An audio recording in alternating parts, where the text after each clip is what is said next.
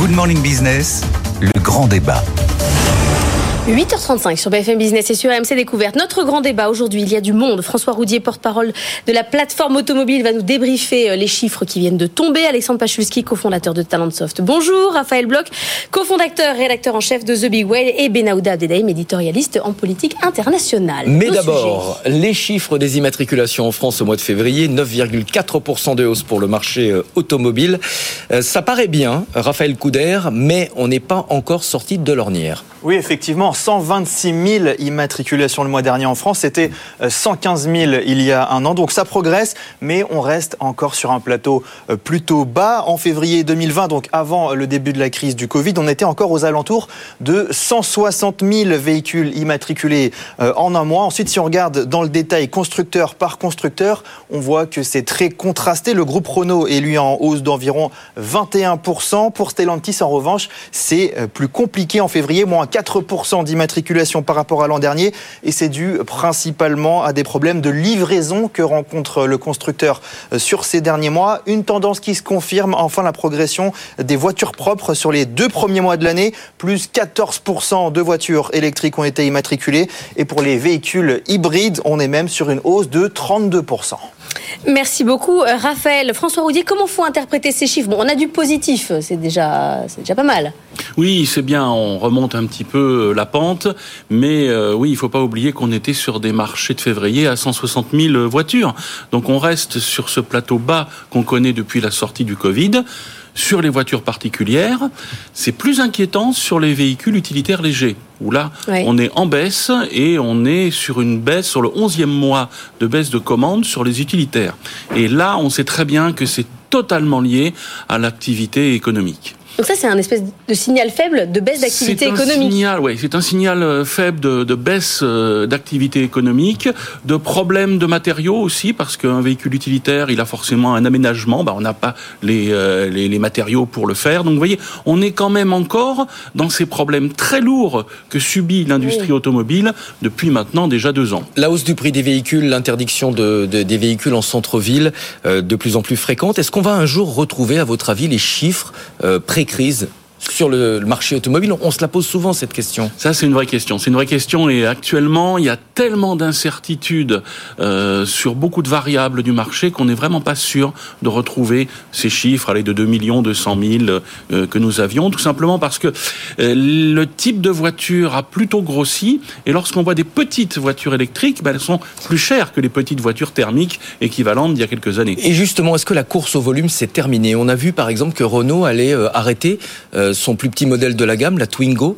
Est-ce que c'est pas le signe que maintenant on va se concentrer sur des modèles plus perfectionnés, plus chers aussi, mais peut-être moins nombreux?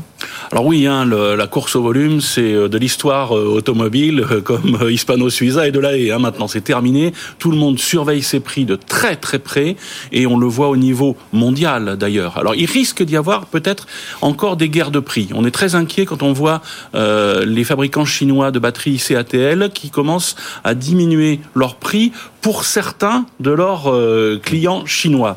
Mais euh, là, on est sur des véhicules plutôt haut de gamme. On voit d'ailleurs dans la proportion du type de véhicule un marché français qui a tendance un petit peu plus à monter vers le haut de gamme, vers le luxe. Euh, moins, moins de voitures parce que plus cher, c'est aussi le, le futur qu'on voit. Mais ce qu'on voit quand même, et Benahouda pourrez peut-être le, confirmer, c'est que les chaînes d'approvisionnement mondiales sont encore grippées. On n'a pas retrouvé un commerce mondial euh, tel qu'il était. Vous me disiez tout à l'heure à 7 heures, euh, François Roudier, il y a des, voitures qui on les construit pas, on n'a pas les matériaux. Ah oui, oui, l'arrivée des semi-conducteurs que je suis, moi, tous les 15 jours, c'est un yo-yo absolument infernal entre toutes les régions du monde.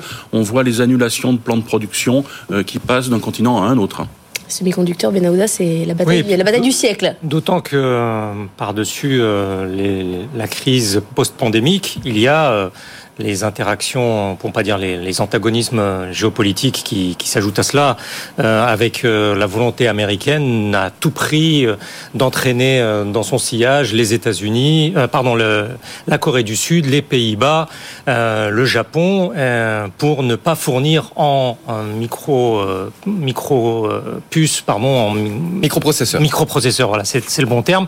les, les industriels chinois et cette crise géopolitique qui s'ajoute à ces problèmes d'approvisionnement qui sont d'ordre tout simplement économique, industriel. Cette bataille entre la Chine et les États-Unis, elle se voit aussi à travers TikTok. C'est pas du tout anecdotique. Il y a de plus en plus d'endroits aux États-Unis où on interdit TikTok parce que parce que c'est dangereux, Raphaël Bloch. Oui, alors euh, bon, ça n'est pas la première fois hein, qu'on évoque euh, la question de la dangerosité euh, de TikTok, et c'est vrai que quand on connaît aujourd'hui la puissance des réseaux, sociaux, que ce soit les réseaux américains ou effectivement chinois, ben, on peut se poser la question de savoir si effectivement les responsables politiques, notamment en Europe, peuvent eh bien librement utiliser ces outils, parce que il n'y a pas simplement les vidéos, ce sont aussi des outils de communication, donc ils peuvent les utiliser pour envoyer des messages, potentiellement des documents. Et donc c'est pour ça qu'effectivement en Europe on est on est assez vigilant. Et puis il y a aussi la question euh, des données. C'est plus que vigilant. Là on interdit carrément. Hein. C'est le cas euh, dans les institutions européennes. Oui. Alors après bon il faudra voir comment ce sera euh, en fait mis en place. Que mine de rien ça n'est pas simple de contrôler. On le voit bien même en France avec les élus qui peuvent utiliser quand même des applications comme bon leur semble. Et donc voilà il y a à la fois la question de l'usage des, des messages qui sont envoyés et puis il y a également la question des données. Comment faire en sorte que ces données eh bien soient enfin restent la propriété des Européens. Mais c'est complètement hypocrite de ces questions, on aurait pu se les poser avec les réseaux, les grands réseaux sociaux américains il y a, quelques années. Les mêmes questions en termes d'influence et en termes d'accès aux données personnelles. Bah, Alexandre Pachulski. Cambridge Analytica 2014, euh, euh, la fuite des données sur Facebook, c'est la même. Donc en fait, ça pose deux questions. Euh, en Europe, on a fait la RGPD pour protéger euh, justement les données des utilisateurs. Il y a une question autour de l'éducation des utilisateurs. Aujourd'hui, on le voit par exemple euh, dans l'alimentaire, il y a une traçabilité. On veut savoir d'où vient notre nourriture. Il faut éduquer les utilisateurs pour comprendre, pour comprendre un petit peu effectivement où va leur donner, qu'est-ce que les gens en font. Donc là, aujourd'hui, il faut essayer d'évangéliser là-dessus, mais après il y a le problème de l'alternative.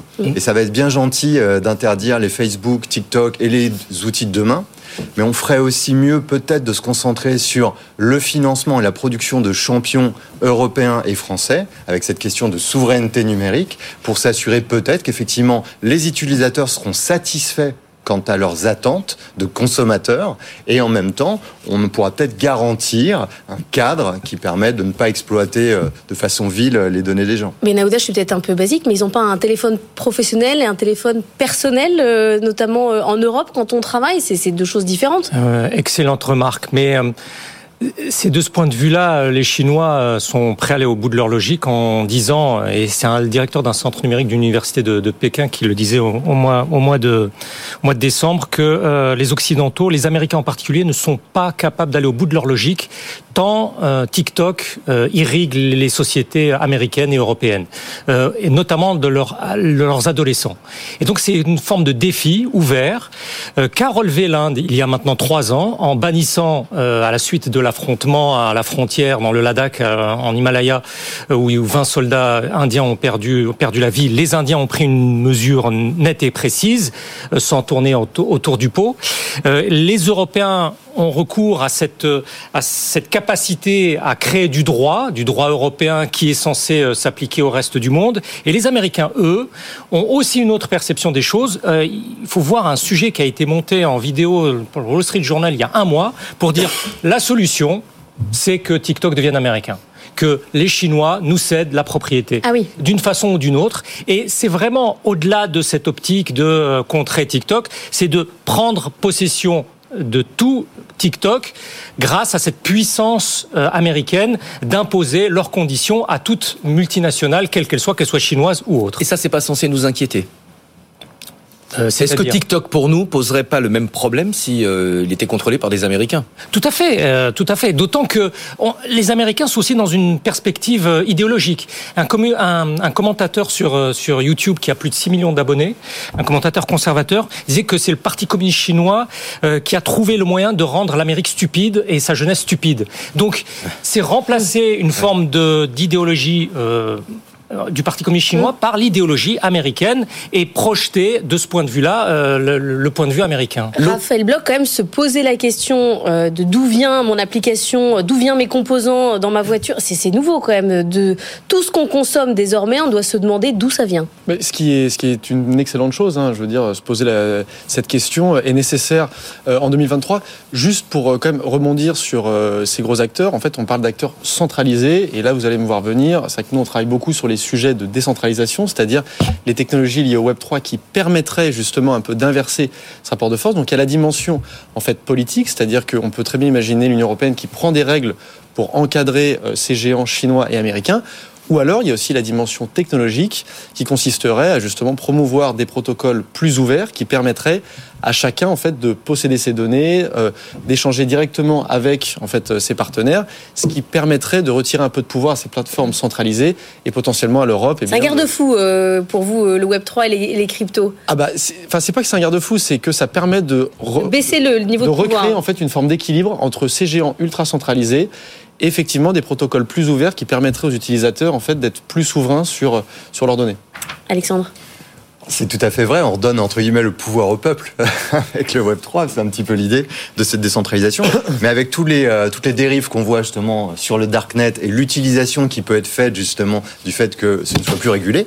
Et je reviens sur cette notion d'éducation des utilisateurs. De toute façon, interdire dans le numérique, on va faire une prohibition numérique. Mais de toute façon, c'est très simple. Vous prenez un VPN, vous faites croire que vous êtes au Texas ou euh, à Shanghai, et puis tout d'un coup, vous utilisez un logiciel et les interdictions tombent. Donc on vient sur la question d'une forme de vision euh, éducative, une vision sociétale, une vision stratégique, en se dire qu'est-ce que je peux faire de ça? Quand le Web 3 va servir pour, par exemple, le vote euh, de chez soi, on va peut-être permettre de baisser le taux d'abstention, et changer carrément euh, un vote à une échelle nationale. Et puis, si on veut arriver à contrer euh, toutes les instances bancaires et traficoter je ne sais quoi comme au plus beau temps de la prohibition, on peut le faire aussi. Donc, quand est-ce qu'on prend vraiment ce sujet de l'éducation des, des, des, utilisateurs, leur permettre de comprendre les mécanismes? Parce que, à mon avis, interdire dans le numérique, le pouvoir est à celui qui a le plus d'utilisateurs. Point. Et on ne peut pas empêcher. L'actualité, c'est également Emmanuel Macron qui euh, démarre aujourd'hui une visite africaine de quatre jours. Beaucoup de chefs d'entreprise vont l'accompagner. On va vous donner la parole dans un instant. D'abord, écoutez euh, ce commentaire d'Étienne Giros, le président du CIAN, qui était avec nous ce matin. Je pense qu'on peut tirer la trépaque du jeu dans les grands défis du continent africain. Par exemple, l'aménagement des, villes. Vous savez que plus de la moitié des Africains vont vivre dans des cités et dans des villes dans les 20 années qui viennent. Il y a un défi absolument gigantesque d'aménagement des villes. Nous avons des compétences très fortes là-dessus. Sur l'agro-industrie, qui est un secteur aussi où nous avons un très grand savoir-faire tous les services, la formation professionnelle, les services médicaux et évidemment le digital et l'informatique. Ça, ce sont les secteurs où la France a, a, un coup à jouer, où les entreprises françaises peuvent faire la différence. Elles arrivent euh, toutefois dans un climat quand même particulièrement anti-français. Oui, c'est vrai, mais Alexandre. moi je pense que l'enjeu, là, pour donner pas mal de cours justement dans des universités ou dans des écoles africaines, il y a un, un réservoir de talents extraordinaire et plutôt justement que d'aller vers un repli euh, que ce soit économique ou tous ceux que l'on connaît euh, actuellement. Je pense qu'il faut créer des collaborations. On ne sera, il n'y aura pas ce mouvement anti-français si on est capable d'offrir quelque chose de vertueux pour les deux parties. Et en l'occurrence, nous, on a des problèmes de financement et on a des problèmes d'accès aux matériaux et de coûts. Euh, il faut arriver à vraiment à se poser la question qu'est-ce que l'on peut trouver comme différenciation dans une collaboration euh, France-Afrique qui permettra justement de euh, faire face économiquement, d'être compétitif face aux différents continents. Et je pense pour investir dans le quantique, pour investir dans la medtech, pour investir sur des sujets vraiment de pointe à des entreprises françaises dans l'intelligence artificielle. Voilà, on a un réservoir de talent, on a tout à gagner des deux parties. Euh, et je pense qu'il y a probablement euh, un rattrapage à effectuer. Et on dit toujours qu'on est trop petit avec euh, face aux Américains et aux Chinois. Bah, allions-nous avec l'Afrique et tout d'un coup, je pense qu'on pourrait être. Mais là aussi, il y a les Russes de Wagner en face de nous qui contribuent largement à la diffusion du sentiment anti-français. Raphaël Oui, mais euh, on a là aussi un effet d'optique. euh, la, la- la- la Terre entière et l'Afrique en- entière ne n'est pas absorbée par tout ce que dit et dit Moscou. Il faut voir comment euh, Jeannette Yellen a passé 11 jours à travers l'Afrique subsaharienne. Il faut voir comment, pour reprendre votre propos, aux, aux États-Unis, l'ensemble des programmes de recherche des meilleurs think tanks de Washington sont dirigés par des Africains. Euh, ce qui n'est absolument pas le cas en France ou en Belgique euh, ou, en Allemagne. Euh, comment aussi on voit les Chinois déployer 25 zones économiques et commerciales à travers 16 pays et effectivement, comme un certain, nombre d'experts français le reconnaissent, ramener tout à cette dimension russe et le groupe Wagner pour expliquer le sentiment anti-français, c'est un raccourci que les diplomates français eux-mêmes tout du moins ceux qui sont honnêtes intellectuellement, euh, reconnaissent qu'il y a que ça va bien au-delà de cette euh, seule histoire euh, stratégique entre la, la Russie et, et l'Europe. Emmanuel Macron, il dit aux entreprises françaises, François Roudier, allez-y, allez vous battre contre les entreprises, les Chinois, pour vous imposer. C'est un, un, marché très important pour l'industrie automobile, l'Afrique. Et puis en plus, il n'y a pas les mêmes règles sur le thermique, donc ça va être un, un, un marché d'avenir en fait pour les constructeurs automobiles français très important. Comment vous regardez cette, cette visite? Alors c'est un marché qui traditionnellement a toujours été suivi. Hein. On a toujours eu des productions au Nigeria, par exemple, et puis euh, euh, au Maroc, et euh, vous avez aussi des productions européennes en Afrique du Sud. Et actuellement, lorsqu'on regarde ce qui se passe au Maroc, le Maroc est en train de devenir un des très grands de l'automobile, avec des implantations Renault, Dacia connues, Stellantis. On voit très bien que le nord de l'Afrique est en train de bouger, ce qui entraîne aussi une vision de l'automobile dans le centre de l'Afrique, le Sud étant beaucoup plus euh, allemand. Hein. BMW a de très fortes positions en Afrique du Sud. Euh, le schéma, je dirais, la, la caricature euh, de la voiture euh, africaine euh, des années 50 rafistolée, ça va disparaître fini. un jour. Voilà, ça va disparaître. Et on va avoir des véhicules qui seront produits en Afrique et vendus en Afrique. De toute façon, les années qu'on a connues récentes d'attrition de véhicules d'occasion, dans l'Europe entière vont faire que de toute façon, ces véhicules n'existent pas, donc ils ne viendront pas en Afrique. Donc il y a un vrai marché français et européen. Il nous reste un peu moins de 4 minutes. On va terminer avec un sujet euh, qui vous tient à cœur. C'est mon sujet, c'est La ça. semaine de 4 jours, dans l'absolu, quand on en parle, tous les, salariés sont favorables.